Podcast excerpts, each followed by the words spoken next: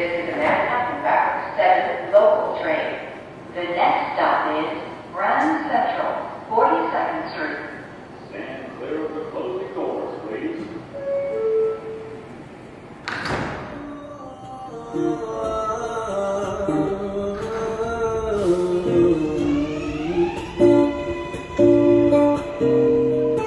我跟央子一样，就是我也可以在公共交通上面睡着，两次都通过一个同样的过程，丢失了这个手机。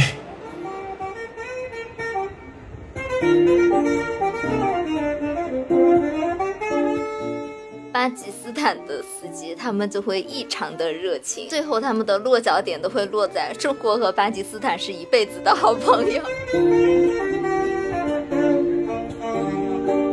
因为那个边上没有人家，就是它左侧是一大片草地，右侧是电车的轨道，然后我就疯狂的跑，跑了我就马上跟我朋友打电话，我说有人在跟踪我，他就在我后面。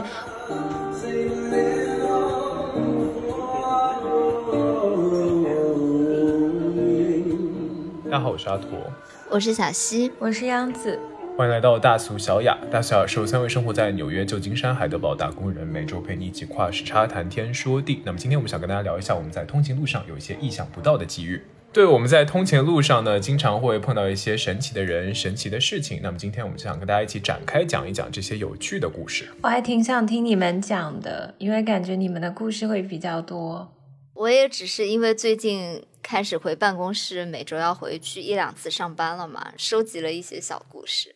为了聊这期话题呢，我把我过去七八年的历史，啊，八九年的历史全都重新给仔细的回想了一遍，就是深刻的挖掘了一下，在过去所有通勤的历史上可以发生的所有的意想不到的事情。因为你们俩都准备的非常的充分，是吧？那我要不先来抛砖引玉一下？嗯各位你要怎么。个抛砖引玉呢？我的通勤故事呢，其实就是比较单调，因为其实纽约嘛，因为人口密度很高，跟国内的状况是差不太多的。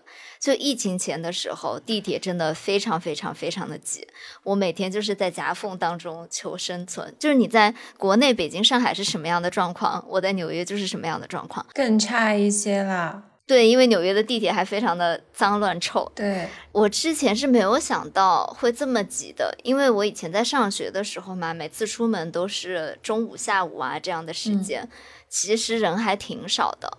我就想说，那应该通勤也不是一件很难的事情吧。嗯然后我第一天去上班的时候，就整个惊呆，就是那个地铁上面。就完全就是有点像东京的那种场面，就是关不上门。嗯我当然是算美国人里面就是个子比较小的，所以我后来就总结出了一套方法，就是我每次呢，就等到那个门快要关上的时候，我就要眼睛盯准一个小空缺的地方，我就整个人缩进去，这样就比较好关上门。这个方法也没有那么管用，就是每次当我找到一个缝隙缩进去的时候，就会在身后有一个大汉，他会趁那个关门的瞬间，一个冲刺就这么挤冲进来进来。嗯就很可怕。我每次就会被挤在那个特别特别小的缝缝里面，可能后面就是一个就是阿姨的比较丰满的部位，然后前面又是大汉，就是整个人被夹阿姨的比击在中间，较丰满的部位是什么？是前面的丰满的部位，还是后面丰满的部位都有可能。？OK，OK，疫情后呢，就是情况就是整个一百八十度大转弯。我疫情后第一次上班可能是三四个月之前吧，然后我也想说，第一次回办公室嘛，我要表现好一点，就要不能迟到。以前呢，我可能都是摸鱼摸到九点半才去上班，然后那天我就起的比较早，去了以后就发现地铁上一个人都没有。就啊就很很有点吓人了，因为纽约的地铁就是很暗、很脏，然后那个声音嘎吱嘎吱嘎吱的嘛，然后就嗯完全没有一个人的时候，就有点像一个鬼城。有点像恐怖电影里面会哦出现的场景，是吗？对，因为现在很多流浪汉他没有地方住嘛，然后他们就会住在地铁里面。住在地铁里吗？对，所以不管你去哪一个车厢，就是那个一头一尾两个人的座位，都会有一个流浪汉，对，一定有流。浪汉睡在那里，他们就会霸占那个空间。嗯那其实相当于你上车就是我一个人加上一头一尾的流浪汉，就会很吓人。后来我坐到第二站的时候，就上来了另外一个亚洲女生，嗯。我们俩就是两个手无缚鸡之力的人。嗯。然后还上来了两个那种十几岁的嗯、高中生的小男孩，我当时还觉得挺放心的，至少上来了两个小男孩，你知道，小男孩都是我的救命稻草。嗯。结果下一站就上来了一个小哥，就是我这里完全没有种族歧视的意思啊，只是说因为最近在美国发生了很多就是对亚亚裔群体的歧视问题嘛，然后因为之前也发生了就是非裔群体的歧视问题，所以好像亚裔和非裔现在关系比较紧张，而且也经常会看到新闻上面会有一些非裔的小哥打亚裔人这样的新闻哦，。我有看那个视频，真的很吓人。嗯对他上来了以后，我当时真的会觉得有点危险，因为我们两个亚洲女生很明显打不过他。嗯然后那个非裔小哥就是没有戴任何口罩，他上车了以后就开始要钱，然后就开始大声的吼叫，对着整个车厢发泄他的不满，这样就是骂天骂地骂政府。我跟那个亚裔女生都低头没有理他。嗯那好死不死，那两个高中小哥，他们就在那里有点像笑还是怎么的，就是有发出一点声音，然后就吸引了那个黑小哥的注意。嗯那个黑小哥就走到他们俩的面前，抵着他们俩的鼻子，这样对他们骂。抵着他们俩的鼻子，对，就是凑到他们俩的跟前，非常啊非常近的距离，在那里骂，在那里要钱。我当时就想说，完蛋了，这个车快停吧，因为我感觉下一个就是我，我就坐在那两个高中男生的对面。我很害怕他在他们那里要不到钱，然后转过头来对着我这么近的距离嗯，骂我，那我肯定就凉了。这是你早上的时候的际遇是吗？对，早上九点左右吧。啊，嗯，不是骂的问题，你就就是他也没戴口罩。那我就在那个低头屏住呼吸，然后对天祈祷的时候，他不要看过来，不要看过来。我现在嗯是一朵蘑菇。我告诉你，越是这么想的时候，事情越容易跟你的反方向发展。现在是一朵蘑菇，sorry。这么屏住呼吸了三十秒以后，就到了下一站，然后那个黑小哥就下车了。我觉得天呐，我自己被解救了。然后下一站我也可以下车了。然后从此以后，我就不太敢早上九点去坐地铁。我想等到九点半或者十点人稍微多一点的时候再去坐地铁。这样。嗯，这画面想想就很窒息。如果我是你，我应该真的是会很怕。不过我是会随身带那个防狼喷雾。哦，真的吗？我就是那天以后就觉得，我下次坐地铁一定要带个什么东西，因为真的，我那个时候想想遍了全身，没有任何可以抵御的武器，就很害怕。哦，你说到这个，我也想到我哎，之前那些在美国的经历就不说了，大家听到小溪的也大概有个数，就是很危险、很可怕嘛。不过我中间想到我，我这个人其实心还挺大的，我是那种在所有通勤工具上都可以睡得很香的人。真的吗？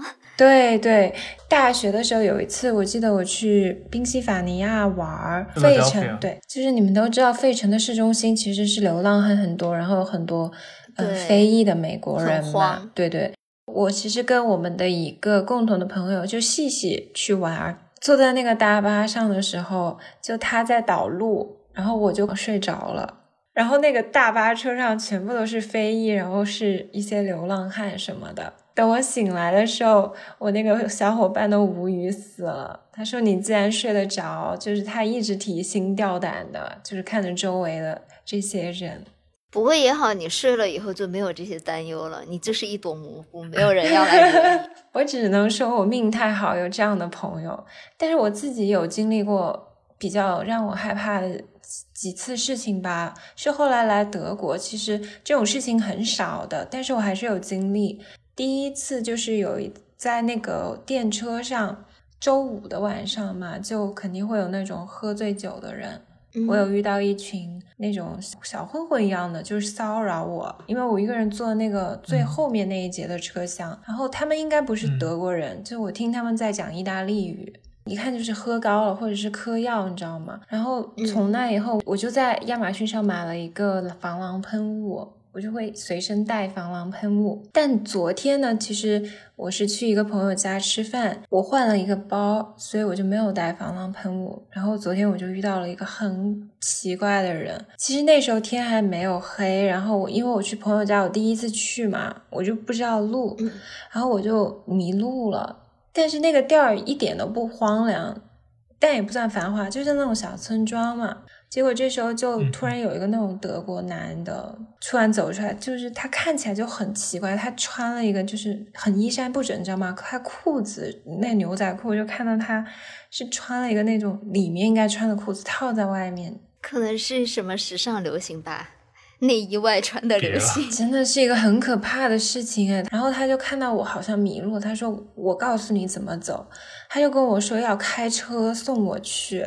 哇，这个别了，我觉得这个让我想起那个什么，就是你还记得对对对，那你还个你还记得那个被伊利诺伊杀的，记得，我当时马上就想到那个事件，我就很害怕，我就觉得他这个人很诡异，因为我是搭电车，然后在那一站下车，地图来导我走路，其实十分钟之内我就能到，只是那个地儿很多那种弯弯向向，我想说，我根本不需要开车，而且你就算开车，我也不会坐你的车，我就说没事，我自己走，然后他就坚持要跟我指路，但当时就有两个那种小男孩踢足球蹦出来了，我一下觉得安全了一点。然后他就说：“哦，我去拿东西，拿完我跟你一起走。”然后我就赶快按那个你还不 Google，赶紧跑吗？对对对，我就是跑啊，我就是按那个 Google 导航跑。但是我跑的那一段路呢，中间有一大片的草地，就是那边上没有人，它但是它是沿着电车站的，你这个让我想到很多鬼，就是那种欧洲的悬疑剧里面会出现的场我好。害怕，我都手心出汗了。我全身起鸡皮疙瘩，因为那个边上没有人家，就是它左侧是一大片草地，右侧是电车的轨道。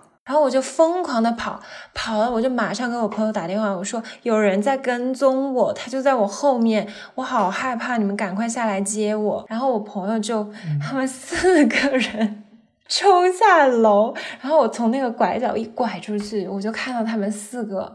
站在那里，然后往向我跑来，瞬间得到解救，而且黄昏时刻后面就是有一大片光晕，然后在那个光晕下，他们四个简直是那种救世主一般，站在阳光之中。那个人没有跟那个男的没有有跟跟上来吧？啊，所以那个男的一直跟到了你家门口不是我家，是我朋友家，所以我说他精神有问题，因为他走的就并不快，但他真的还一直跑。就我朋友接到我了以后，他竟然还往我们这边跑，然后他对着我们就大叫了几句，其实他讲那德语我都没听懂。然后我那个德国朋友就说，他说，哦，你找到路了，你家住这啊，就是类似这种，就很奇怪，你知道吗？那个人。幸好不是你自己家，不然他以后万一跟到你家，不过这样你朋友感觉挺危险的，哦，我就是朋友他们是有一大群人。我昨天就特别害怕，就是因为我很爱听有一个播客叫 Criminal，他们就经常会讲那种小镇什么。对啊，你刚刚讲述的这个场景真的非常像，就是要发生什么坏事的。所以我昨天真的，而且昨天天还是亮着的，所以后来晚上我从我朋友家走，他们都坚持说要送我到车站，看着我上车，就是因为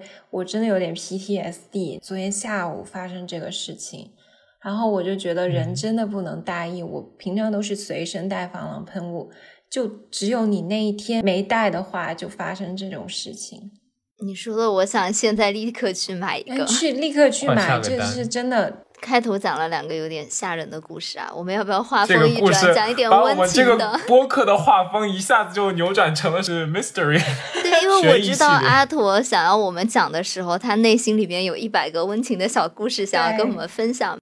我们这个抛砖引玉的画风好像不太对。那阿驼，要不你先给我们讲讲温情的故事吧？讲什么呢？作为我的话，我会大一的时候主要是靠 Uber 和 Lyft Pool，、哦就是可以跟几个人一起合作的那种。哦对对我我一般不太会，因为我很社恐，我有点害怕，就是我跟司机聊天都已经非常累了，然后再加上上上下下的人，我就会非常的焦虑。嗯，因为以前在那个洛杉矶的时候通勤，我那个时候去一个在 downtown downtown 有一个就是公共关系事务所那种地方上班。早期的 Uber 和 Lyft，它好像没有就是对车有那么多分级，然后就是相当于你叫到什么就是什么。所以那个时候你们会不会叫到一些比较厉害的车呢？我有叫到过厉害的车，我之前在节目也提到过，是一个老故事，我就不赘述了。就是在曼哈顿打车的时候，有一个真的是那种 old money 那种老钱一样的一个犹太人，比如说我们在做一些这种共享交通的时候，呃，我们可能也会经常跟司机聊天嘛，可能你们两个没有会经常，但是 会，我会经常跟司机聊天，对，然后因为我会觉得司机还挺有趣的，因为就像央子所说的，你可能很就很会碰到一个嗯有非常有趣的背景，比如说像这个犹太人老钱啊，犹太人老钱听起来像是一个姓钱的犹太人。什么？什么？阿图听不懂这个笑话，算了算了，什么是我们是彼此 get 不到的幽默点。OK，OK，对，首先就是我之前有遇到过一个，是一个老爷爷，然后那个老爷爷呢，就是他非常的和蔼可亲，然后就会跟你讲一些他家里人的事情嘛。嗯嗯然后他那个时候就会跟我讲说，他有一个孙女在韩国当歌手，，idol，他应该是 Latino 之类的，哦，嗯，所以我还挺神奇，因为我我在我的印象当中，好像就是韩国的这个我没有印象歌唱界好对。那老爷就跟我讲说啊，他那个孙女就去，呃，因为从小就非常喜欢这种韩国的，就是流行歌曲嘛，有一个梦想要去韩国发展，然后他就借这个机会呢，呃，先到韩国去当训练生，然后过了好多年之后，然后终于有机会出道成为了一个歌手，然后我就觉得这好像是一个非常励志的追梦的故事呢。嗯。对，老爷还会讲说他的孙女在呃平常的时候呢，虽然就是非常辛苦、非常累，但是还是会跟他自己保持一个非常紧密的通信，跟他分享在韩国的一些日常生活。有点像真情节目。对，我有一个问题啊，就是你一般怎么开启嗯跟司机的聊天啊？我们上车 say hi 以后就就开始聊孙女的故事吗？这有点突然，有一种感觉你好像在进行一个访谈节目，能挖出这么 deep 的故事啊！对，我不知道为什么，就是我会自然而然的开始这种访谈模式，就是我到一个车上，取决于我那天的心情，我是不是想要讲话那天。然后就是如果我非常想讲话的话，我就会跟他互相问好，然后会聊说，哎，你你是你开这个车有多久了？你一般在什么时候开这个车？然后就有一些寒暄嘛，寒暄之后，然后聊了深了之后，他可能会问你说你是做什么的呀？然后我就会把我的一些就是工作、学习、生活跟他分享一下，然后他就会就是自然而然的跟我分享他的一些背景，他会问你说从哪里来的什么什么的，就会分享到你一些呃你的家庭背景。啊那他自然而然也会跟你分享他的家庭背景、家庭生活。呃，因为我那个时候年纪还比较小嘛，所以他看到我可能联想到他的孙女。嗯当时我觉得这个老爷爷对自己的孙女真的是感到非常的自豪，然后会觉得说，呃，就有的时候会联想到自己的家人。那个时候的想法是希望以这样的一个模式去经营自己跟自己祖父母辈的关系。第二次我打到的车呢，就是一个非常有意思的车，对，然后那次我就很神奇的打到了一个德国人开的车。哦，因为我那个时候有一学一点点德语，然后我就开始在车上跟他聊天，我对他的就是背景文化非常感。我的脚趾都要抠地了。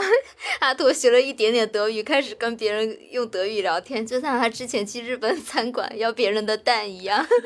能不能不要把这个黑历史重新提出来对，了？对因为阿驼很喜欢用不同的语言打招呼。上回我们要开录的时候，阿驼就想用德语说三二一，但他说错了，然后我半天没有理解他想说什么。因为我觉得就是你在对一个别的国家来的人的时候，你用他的母语跟他聊天，会比较容易建立那种亲密一点的关系。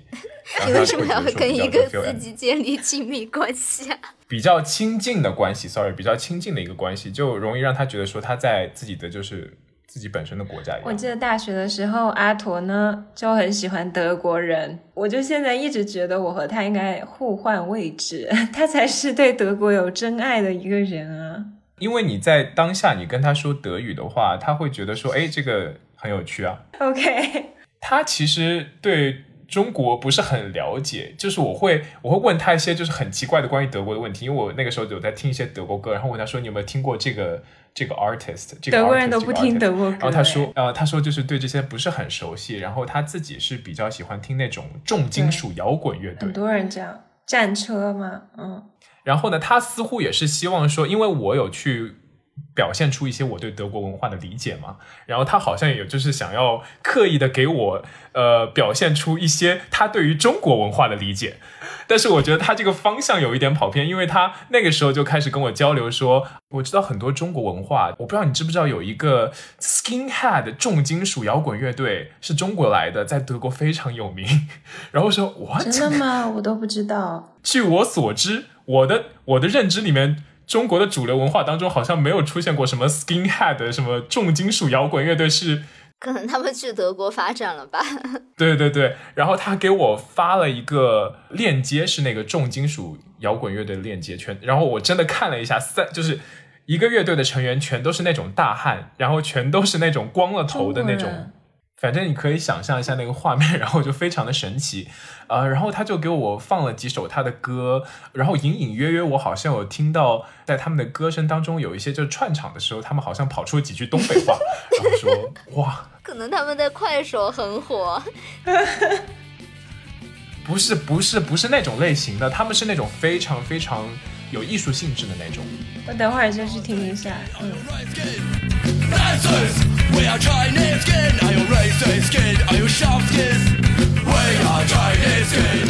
Are you? We are. 非常出乎意料的，他们在欧洲各个国家都有非常多的巡演，就是有一是有一定影响力的。然后我觉得啊，真的是，你看，就是不聊天你就不知道，然后你一聊天你就会发现这么多神奇的，你不知道在这个世界各个角落存在的一些呃属于你自己国家，但是你自己身为一个。中国人却不知道的东西嘛，对吧？然后我就觉得还收获挺大的，嗯。这只是阿图列出的十个故事当中的前两个，我们还可以接下来用三个小时的时间听阿图慢慢讲他与继承者奇幻的故事。那我就挑几个讲吧，就是，呃，还有一次呢，我遇到过一个从日本冲绳大概移民到美国的一个老爷爷，然后呢，我觉得他可能家境是比较贫寒吧，然后就可能想要在。移民到美国，然后找一个发发展一个美国梦这样子，希望能够在美国。最后开了 Uber。他的本职是厨师，他的本职是厨师。对，然后 Uber 作为一个 part time job，给我印象当中留下最深刻的是，他觉得作为一个厨师来说，希望可以看到自己做的料理可以让客人露出笑容，然后那是他作为一个厨师感到最幸福的时刻。我有一种你们好像在进行一个雅思考试的感觉。可能那个老爷爷的词汇量并不是那么多，所以他准备雅思的时候准备的那一套话术讲给了你听。不是不是是真的，就是我现在讲的很干吗？所以，呃，我想一想，我想，其实阿驼说的这个我也有有相似的体会。我总觉得特别中国人啊，就是。国外的时候看到那种六七十岁啊，甚至七八十岁的老人，亚裔面孔，然后在异国生活的时候，你总会觉得这个人一定是有点东西的，就是他肯定是有故事的一个人。我觉得也是老天爷可能天赐良机，就是在昨天我经历了两个能够用到今天节目中的素材，一个是刚刚那个 荒野追人系列。下一个温情，下一个就是我昨天在我们市中心搭电车的时候啊，就是有一个老爷爷，很小只的一个亚裔的脸庞的老爷爷，佝偻着背一个人，然后背了大包小包的东西，然后上电车，我就点头让他先走，他就一直这样。对我摆手是让我先上车，他就坐在我边上，隔着走廊的一个位置。因为看他那个身形，我以为他是个日本人嘛。看到他就慢慢从那个包里大包小包的找，找了好久，就找出一叠可能三十二开的一叠纸，然后拿出一支钢笔，我就看到他那些纸上密密麻麻写了好多字，就是字特别漂亮，是汉字啊。他应该是个中国人。更有意思就是他拿的那叠纸，然后开始画画，就是画前面的那些车厢上的人啊，好可爱，像那种卡通电影里面的人，觉得还挺有意思的。然后我对他就生出好多好奇，就是这个年纪，他的人生前半生应该也经历过很多事情，然后他到了。这样一个异国他乡，然后一个人坐电车，然后拿了这么多东西，包括他边上那个大包小包，还有一些德国本地的超市买的菜的那些。你有搭讪吗？没有。你看，要是阿图去，阿图就要开始搭讪了。嘿，你好，我会讲几句中文。我自己是中国人，好吗？真的是不，我会直接上去说 Are you 就 First Are you Chinese？然后就是开始跟他讲中文。阿图现在有一种感觉，就是他好像有社交牛逼症。社交努力症？不，你不需要努力，你 born to be 对对 对，天生的。我没有哎，我就觉得看着他不用打扰他。但是我可以说我很享受观察他的整个过程。我会一不仅享受观察他过程，更希望你要可以去打扰他进入他的世界，进入他的世界。你想要的太多了。我其实就是在 Uber 上面也经历过少有的几个交谈的瞬间，因为我自己是非常害怕跟司机交谈。但是呢，就每次如果碰到巴基斯坦的司机，他们就会异常的热情，而且表现得非常的激动。哦，是巴铁是吗？对，就是最后他们的落脚点都会落在中国和巴基斯坦是一辈子的好朋友，然后就会开始跟你疯狂的宣扬说中国在巴基斯坦做了多少多少的好事，给了他们多大的帮助，然后感谢我们这样。这个时候我会觉得有一点啊、呃有有点感动啦。就是好像他会 觉得每一个中国人都非常的有善意，哎，我们这里有一个中餐馆的小哥，也是巴基斯坦人。因为我总是去那家中中餐馆吃饭，他就会超级热情，然后跟你说很多很多事情。就每次中午就是去买饭，他都这样。就巴基斯坦人真的很喜欢中国人。你这么你这么说，我还真没感，因为我从来没有遇在生活当中遇到过巴基斯坦人。被你这么一说，我真的有点像就是纽约打车都会碰到巴基斯坦。啊。哎，我觉得在洛杉矶好像不太容易遇到哎。嗯，但说到这这里的话，在洛杉矶我遇到更多的就是你也知道，洛杉矶是一个充满梦想的城市，然后很多人来洛杉矶都是想成为比如说演员呐、歌手啊，嗯就希望可以在演艺界得到一起发展这个样子的人嘛。所以我之前在呃做 Uber 的时候，然后就有一个 Uber 司机，他是他是一个演员，然后他就跟我们讲说，呃，他最近有在呃不断的试镜啊，然后之前有一些就是不太顺利的过程啊。然后就听听到这些，我会觉得说，好像做演员也不是一件很顺利的事情。这是现实版的 Joy 吗？拉拉链，哦，也是拉拉链。就虽然他会跟我分享一些就比较辛苦的一些过程嘛，但他也会跟我分享他的一些高光时刻。比如说，他会非常自豪跟我讲说，在什么实习医生格雷当中，他有一个小他演的谁啊？哦然我后我我看了实习医生我记不太清，哦，我记不太清楚实习医生格雷那么多都季，追啦。然后我还觉得挺神奇的，就是你在洛杉矶这么大偌大的一个城市当中，就突然能够遇到这样的一个人，然后他碰巧是在你一直看的一个电视剧当中出现的一个角色，然后我想起一个事情，完了，我们这个啊已经逐渐离题，好像这已经不是通勤上班 路上的事情了。嗯，怎么怎么你讲啊？我以前在纽约是住在上西嘛，然后有的时候就是嗯，下课了以后就会走路回家这样。你们知道有一个电视剧叫《Homeland》，不知道。你们不知道吗？嗯就国土安全，哦，知道。嗯，就一个很有名的，美剧。嗯，但我知道，听说过。我嗯，我我有看到，就是他的那个 C 眼，就是 commercial。我真的从小追到大的一个美剧，它去年完结了，我就真的非常伤心。他算是里面的男一号吧，就是 Soul 一个老头，哦特别温暖。就我在路上走的时候，然后我就看到他跟他的老婆手牵手在路上散步真步，好。就因为他们年纪都有点大了，可能有六十多岁这样。你你怎么会就是一眼就认出他的呢？因为我看了太多遍那个电视剧了，然后其实他离我还有点远，就是在街对面的样子嘛。然后我就看到这个人，觉得他的身形很像，转过头去一看，就觉得哇，应该是他吧。然后这个时候就呼啸而过一个那种敞篷车，然后里面的一个年轻人就对他大喊说：“嗨，so！” 哇，我好喜欢这个画面。哦，可是你没有上去搭讪吗？没有诶，因为他跟他老婆在散步嘛，我觉得是一个很温情的时刻，我就很开心的走掉。我好喜欢这个故事啊。我忽然仔细想了一想，小溪以前这个跟这个可能有一没有什么没有什么关系，但是小西以前是一个 big fan of 呃 Americans Next Top Model 全美超模那个真人秀嘛。没有，他喜欢看的是另外那个。天桥风云，哦，sorry sorry sorry，哦对。Project Runway，对对对天桥风云。大一的时候，我们学校来了一个天桥风云某一季的某一季的冠军，吧。讲过这个故事了。对，我讲过这个故事，然后我还特地为了小西去，那个时候我记得还帮小西要了一个签名，然后小西把那个签名给弄丢了。不是因为《天桥风云》它有十几二十季了，现在已经每一年的冠军，我有可能就是上头那么一周的时间吧，然后很快它就会被下一年的取代。你知道那个时候我鼓起多大的勇气去问他要签名吗？真的，真的吗？你不是德国司机都能聊到 skinhead heavy metal 吗？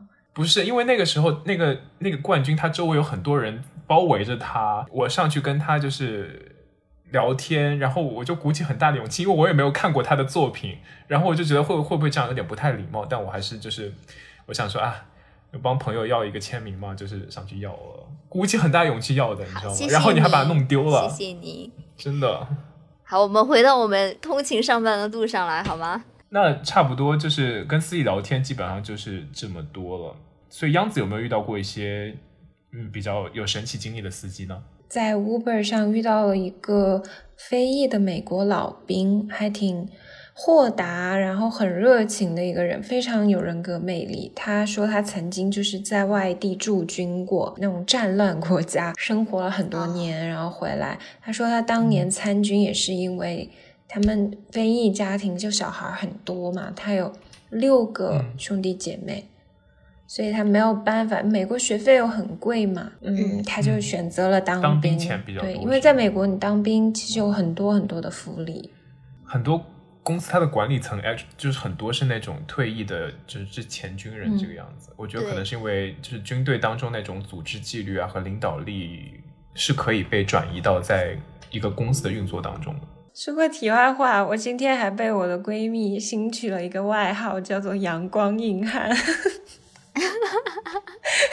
阳光硬汉，有点离题，为什么？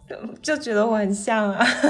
除了司机以外呢，你们有没有遇到一些就是同行的乘客？就我喜欢在电车上观察那种，嗯、德国的打引号的老阿姨。就我发现德国人不是一直就说大家就吐槽没有什么时尚嘛，德国。但我觉得他们好像那种奶奶级别的德国人还挺喜欢打扮自己的，就是挺乐于找捯饬那些细节。他们就会穿着什么小高跟鞋啊，戴戴珍珠哦耳环啊，啊对，嗯，而且会把头发弄得特别精致，就是一丝不苟。我看他们头发，我就觉得很费时，做的很熨贴，就像了不起的麦瑟尔夫人，她不是每天早上起很早去弄头发吗？不过这种德德国的奶奶级别的人，有的时候我觉得还有一点牙尖。就我有经 历过，怎么突然冒出了成都话 对，这还是跟小七学的。牙尖什么意思？就有点命令的感觉。对，啊，就因为 COVID 吧，疫情期间新冠，就可能我很少啊，几乎没有经历过歧视。但是有一次我印象很深刻，其实那个车厢还挺空的，然后我跟一个德国老奶奶还。坐的挺远的，但她就一直就是用余光瞟我，就我在那看自己的书，但是她不知道，我总觉得有双眼睛在 watching you，你知道吗？在看着你，啊然后等，I on you。对对对，就是那种。然后快下车的时候嘛，那个老奶奶就我就让她先走，然后我就跟在他后面。我们之间是有一段距离的，因为那个车子很空。结果那个老奶奶突然就转头对我比了个手势，然后大喊说 “Abstand, Abstand”，就是说要隔远点，隔远点，因为隔应该有两米吧，就特别的戏剧化。哎，OK，然后后来呢？没有后来啊，后来他下车了。啊、反正就是疫情期间，在国外呢，多少都会有这样的就是问题嘛。小溪之前有遇到过拒载的问题，对吧？我有一个非常，其实我这个故事想接到之前你们开头讲的那些那些故事当中，嗯这也是一次非常惊魂，就是惊心动魄的经历。我们刚温情够了，又再来一点惊魂。我是在小东京附近，然后打车要回到我们学校旁哦那里真的很治安很差。我们学校旁边，对，其实就跟往常一样，也是准备打那个 Uber Pool，然后可能跟几个乘客共享吧。一开始的话还是没有什么问题的，就我先司机先接了我，然后接了另外一个女生。那个司机开着开着，我会觉得那个路线有点怪怪，因为他开着开着，突然开进了一个感觉气氛很诡异的街区。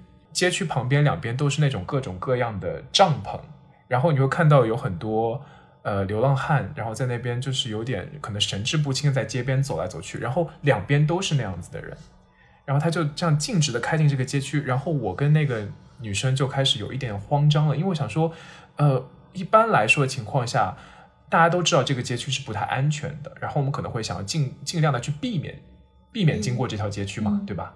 啊，你会觉得他是有意把你带到这里，然后要抢劫。不，你听我讲，听我讲，对啊。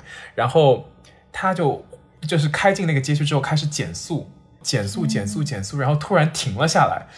然后他停了之后，我跟我旁边那个女生就开始有点，就是心里开始非常不安了。然后旁边那个女生就问啊，就是你确定这是我们要停下来的地方吗？然后那个司机说，呃，对，这个 app 上面就是他们 Uber 司机不是有 app 吗？那个 app 上面告诉我说这是我们要停的地方。然后我们就开始环顾四周，然后看到就是有一个流浪汉向我们径直走了过来。然后流浪汉打开了车门，然后坐到了那个副驾驶的位置上面。司机也不慌吗？我们俩就很哦慌，哦，很慌，所以他。是要接这个流浪汉。对哦，然后我们俩就坐在后面，我们就开始非常慌张，因为那流浪汉上来了以后，我觉得那个流浪汉好像他神志也不是很清楚。然后我们出发了以后，大概又过了两条街，开进了另一个两边全是帐篷的，两边全是帐篷，然后两边全是流浪汉在走来走去的一个街区。然后那个流浪汉就是在那边径直下了车，嗯，哦，对，但中间这一段经历就觉得非常的惊魂动魄，因为那个流浪汉走下那个车的时候，他身上其实还有一股那种大麻的味道。对，啊，那我们讲完了跟乘客或者司机比较有趣的交谈以后，你们有没有在上班的路上掉过什么东西啊？啊这个你有掉过东西吗？我没有哎，啊，你居然从来没有掉过东西，我是那种非常小心谨慎的人。啊！我跟央子一样，就是我也可以在公共交通上面睡着。我真的很佩服你们这种勇气哎。就我也不知道为什么可以睡着，就是可能因为实在是时间太长了，然后你就坐着坐着，而且那天可能特别累。就我没有办法在任何就是在家以外的，你看很多地铁上面那些上班族就很容易睡着啊。对啊，我一个人其实我不太敢哎，我睡着都是前提我有一个善良的同伴 包容着我，我是没有善良的同伴，我也不敢可以在地铁上睡着。个人我真的害怕。对对，就是因为阿驼打盹。其实两次我丢的东西都是一样的，一次丢了 iPhone 五，一次丢了 iPhone XR，还是 XS？iPhone 对五，是十年前的故事吗？八 年八年，哎，七八年前的事情吧，那个应该是对。两次都是因为我那天穿的是那种比较，就是口袋会比较滑、比较松的那种那种运动裤嘛，不会把你的手机用摩擦力固定在你的口袋里面。打盹的话，它很容易从你的口袋里面滑出来。然后两次都通过一个同样的过程，丢失了这个手机，觉得还挺神奇的，因为我丢的手机都是五的倍数，一个五，一个十。阿驼前段时间丢手机的时候，是我们三个都超级倒霉，就是经历了一些小的 drama 吧，每每个人其实都。然后直到嗯阿驼说他手机丢了，暂时联系不上我们，发了个邮件的时候，我才觉得他到了巅峰。哎，这年头还有什么比掉手机更让人难过的事呢？真的，因为你现在所有的那什么支付方式，你也是用手机，你用 Apple Pay，你的联络，所有的东西，对，丢一个手机就是天塌了。真的是天塌了。然后一些重要信息，虽然它都有备份在 iCloud 上有备份嘛，但是有一些银行账户啊，然后你的一些什么什么什么，你都要重新去跟他们一个一个打，然后上传文件，然后重新把你的账号给拿回来，才能够通过，不然的话你就没办法 access。对我就 我跟他们客服斗智斗勇了两天，就是把我的那个所有的文件信息重新给他传了之后，然后他才给我重新 access，因为我你之前还跟我说，你那个工作的是也要一个拿到一个码，对吧，才能够进你公司的电脑。对他有现在不是有一个 two factors 啊对对对 authentication 吗？嗯，没有我的手机之后，我连那个 two factor authentication 也没有办法做，所以那天下午我就没有办法工作。对，好幸福哦！好幸福吗？我觉得大家可能都觉得那天下午我在摸鱼。对，呃，我记得我那天给他们俩发了邮件，小西回我的是：好，你这个 episode 咱们留到下一个节目当中咱们讲出来。小西宛若一个我想说，朋友，你应该先安慰我一下好吗？你怎么一下就想到把这个变成我们节目的 episode 了？不是吧？我不是这么回你的。不是，你是有安慰，你有安慰我说啊，你好好可怜。这个我们聊到下一个。我记得哎，小西说，哎，这个加上阿驼的素材，我们就可以讲一期倒霉蛋特辑了。一个没有感情的素材收集机器人，没有，他有安慰我，他有那杨子呢？你丢了啥？啊、实不相瞒，我丢了一样的东西，也是 iPhone 手机真的五还是很容易 iPhone 丢说实六话就是我大学的时候在阿姆交换嘛，然后有一次我跟我一个朋友就是坐那个欧洲有个 FlixBus，就那种比较便宜的大巴，你可以坐这个大巴去环游欧洲这样。然后当时我是、哇，我现在想我真的是厉害，我坐车从阿姆坐到柏林，好像要六七个小时还是七八个小时。然后反正在那那样你肯定会睡着嘛，因为那么久。然后我就把我手机落车上，对啊，我就跑到那个 FlixBus 的车站。我记得当时是在阿姆比较城郊的一个地方，我就很着急，就去等。他们就说那一趟原有的那一趟大巴马上就要回来，我就在那个车站，反正等了一两个小时吧，等那趟车回来。那个司机我记得是一个像爷爷一样的那种人，可能六十多岁了吧。然后他就跟我拿出来一个手机说，找到了。对对，他说跟我收好了，就是哦，那很棒啊！我就特别特别开心，就是蹦起来的那种开心。然后那个大爷就说：“你难道不要给我一个拥抱吗？我帮你找回了手机。”然后我就说：“对哦，谢谢你，谢谢你。”我就给他拥抱了一下。然后我不是在那个小车站等了一两个小时嘛，然后那个小车站里还有一些啊其他的人，工作人员，包括有乘客。然后就另外有一个叔叔之类的人吧，然后他说：“哇，你都给他拥抱，我我们这个车站你应该给我们每个人一个拥抱，你找回了你的手机。哇，这他们个这个理由无法拒绝。然后我就想说，嗯，好吧，人家也给我找回了手机，你就真的抱了他们。果然是端水大师。拥抱了那个车站的每一个人。那我们讲了很多在国外通勤的故事嘛，那其实我自己也有一点点在国内通勤的小经历。嗯我之前有在上海实习一个暑假嘛，嗯我在上海坐地铁就真的是，其实跟在纽约坐地铁的经历差不多，就是人挤人挤到不行我。可以想象，对对，因为我在上海是坐一号线，啊令人窒息。尤其是那个夏天，夏天就又挤又热。嗯，对，而且就是夏天是黄梅雨季吧，应该是你们那边的。对，我是没有带伞出门的习惯的，因为我们之前在洛杉矶这么多年嘛，是一年也下不了一次。可是你在成都也会下雨啊。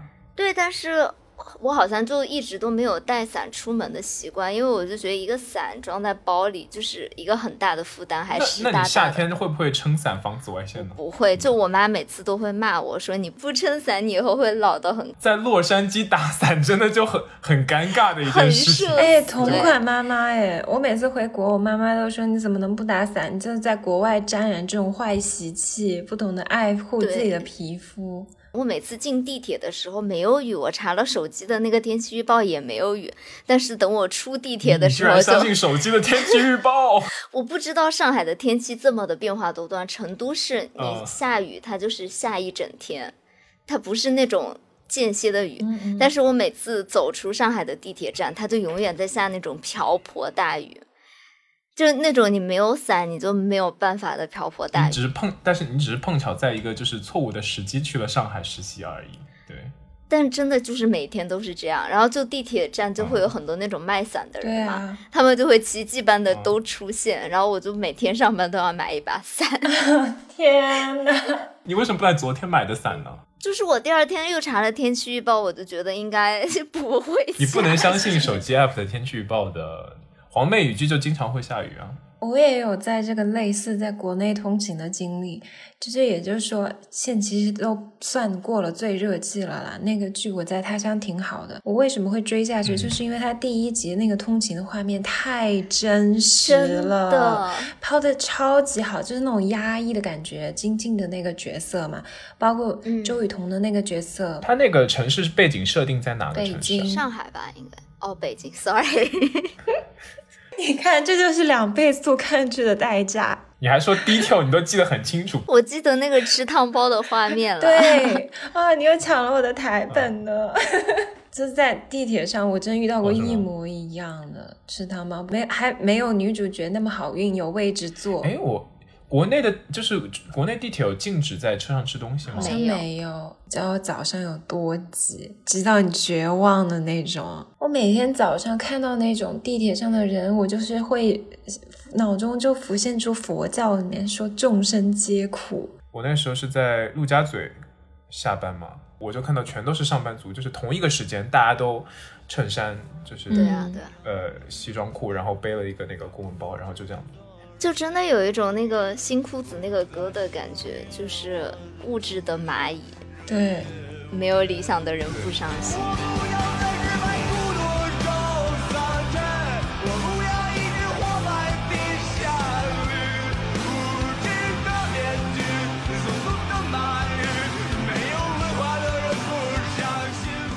包括我在东京的时候，哎，我怎么老遇到这种很奇怪的人？你是遇到痴汉了吗？你遇到痴汉了？而且是不是很晚的时候？因为我那个地点不好，其实是去见我们大学同学，吃个饭喝个酒，我们就选在六本木。那个大家都是去泡，就是夜店的，去。其实没有，因为我我们散的时候才九点左右吧，没有很晚。哇，我当时就真的觉得，可能日本人压力真的很大吧。我坐那个电车，全是那种西装革履的醉汉，他们会在那边喝酒啊，就是对。中间就有个醉汉，因为那种我穿了一个裙子了，就夏天嘛，比较热，反正那个人就一直往我身上倒，而且我当时觉得。最让我有一点点不舒服的就是大家都好冷漠啊，就是好像都见怪不怪了。看到这样的人，也不说说说一句话，就是他们那个脸上的神情，就是让我觉得我很无助，你没有推推开他？推不了。太重了是吗？他是一个成年男男人的那种，他你那你觉得他是刻？你觉得他是有意识倒在你身上的，还是就是无意识倒在你身上的？他虽然很醉，哦但是我觉得他是那种借势的。女生吧，你在外面其实还是就是一定要高度的有那种保护自己的意识，因为你在很多情况下来说，你确实是一个弱势的群体。特别你作为一个外国人的话，比如说像我们亚裔在欧美就更加明显，就是你在一群人中，你就是人家就很容易就看到你这个目标了。对，而且对你有一些刻板印象，比如说觉得你是个弱势群体，就比较好对，嗯，下手。就一定要保护好自己，比如说带这个随身带这种防狼喷雾啊，这类似这样。呃，那除了这么多比较沉重的话题呢，其实我在通勤路上还有做过一些小的挑战、小的尝试，就会经常给自己做一些有趣的，像那种游戏一样的挑战嘛。对，比如说其中一个就是在做 Uber。因为 Uber 它的那个时间比较长，通勤路上会比较长，比如说一个小时左右。那个时候我就会，比如在在 Uber 期间，然后算好离家大概还要花多长时间，然后在那个时间点赶紧在 Uber Eats，也就是那个外卖的平台上赶快下一个单，看看是不是能够在自己到达家的同时呢，这个外卖也能够在同时被送到我们家。可是那个 Uber Eats 的小哥不会很可怜吗？万一你没到，他岂不是要在那等你？你可以叫他，它可以放在我们家门口。哦，对对对，可以放门口。那次居然奇迹般的，我提早了一分钟到，然后一分钟之后 Uber 的外卖就送到了。然后我觉得还挺有成，不知道为什么还挺有成就，就是我不知道为什么，就是算这个时间，让这个时间能够恰好的接在一起，还挺有成就感的。你也可以稍微点早一点点，我一般会点早一点点，好吧？所以确保你进门的时候是能拿到这个外卖的，这样可能会啊，所以你经常干这种事情是吗？也不是经常啊。其实最近我们不是有听友群吗？就有一个听友说，因为我们会问问题嘛，我就就说想听什么相关选题，你知道他说什么吗？他说啊，听了你们咖啡那期，我想听你们三个讲做饭。然后我跟 我就想说，我们的做饭就 Uber Eats，对，这个可能需要我们经过几年的生活沉淀。那今天我们给大家分享了这么多我们在通勤路上的一些呃奇妙的经历，比较紧张或者让我们会觉得非常温暖的一些人生经历。下周我们再和大家见面了，我是阿驼，我是小溪，我是央子，我们是大俗小雅，那我们下次再见了，拜拜拜拜拜拜。